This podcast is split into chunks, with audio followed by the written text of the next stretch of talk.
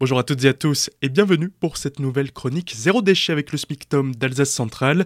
La présidente des éco-citoyens d'Ebersheim, Marie Adam, est avec nous aujourd'hui pour nous parler réduction des déchets dans la cuisine en passant notamment par l'achat en vrac. Un des freins qu'on nous retourne régulièrement concernant les achats en vrac, c'est l'équipement. Le fait de devoir s'équiper en sachets, en bocaux, etc. Alors euh, en fait c'est beaucoup plus simple qu'on ne le pense puisqu'il suffit souvent de faire euh, de la récupération, notamment pour tout ce qui est bocaux qui vont donc vous servir soit à vous rendre chez les commerçants pour les faire remplir directement ou alors à stocker les denrées chez vous à votre domicile. Les bocaux de récupération fonctionnent très bien, notamment euh, les pots de confiture, les bocaux de cornichons, etc. Fouillez dans vos placards, on a ou une mamie dans les environs qui a des bocaux de type parfait avec un joint. Ceux-ci se vendent d'ailleurs très bien sur le bon coin aussi, donc on en trouve euh, de seconde main assez facilement. Et il est donc inutile de s'équiper en bocaux payants en commerce. Concernant les sachets, les sacs, on peut se contenter de sachets en papier lorsqu'on se rend chez ses commerçants. Évidemment, ça reste un déchet, même si on peut les utiliser plusieurs fois. À terme, ils finiront tout de même dans la poubelle. Recyclés, certes, mais à la poubelle tout de même.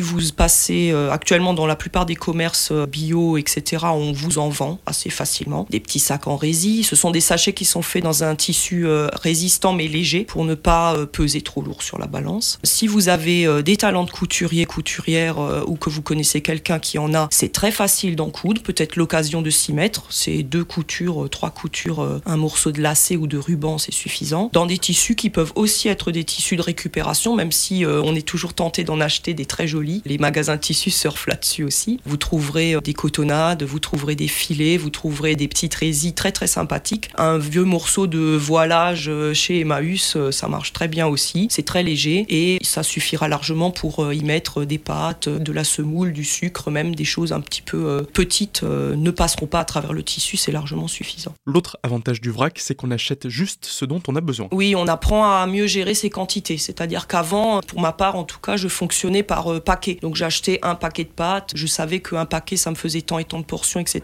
On change simplement d'échelle de valeur. On parle en grammes ou on sous-pèse le sachet. On parle en bocaux. Je sais qu'un bocal de pâtes, par exemple, me permet de faire un repas avec un petit reste qui va me permettre de faire le casse-croûte du lendemain. Il s'agit d'observer, d'observer sa consommation familiale, puisqu'évidemment, euh, chaque foyer a ses habitudes et ne va pas fonctionner de la même manière. Et ça va vous permettre d'ajuster au mieux les quantités pour ne pas terminer avec un fond de sachet de semoule, euh, de je ne sais quoi, qui va finir au fond du placard, euh, tomber derrière euh, l'étagère et qui finalement ne sera jamais utilisé, voire finira à la poubelle, oui. C'est fini pour cette première chronique zéro déchet autour du vrac et pour la suite, on retrouve Marie Adam dès demain et pour les autres épisodes, c'est sur notre site azur-fm.com dans la rubrique podcast zéro déchet.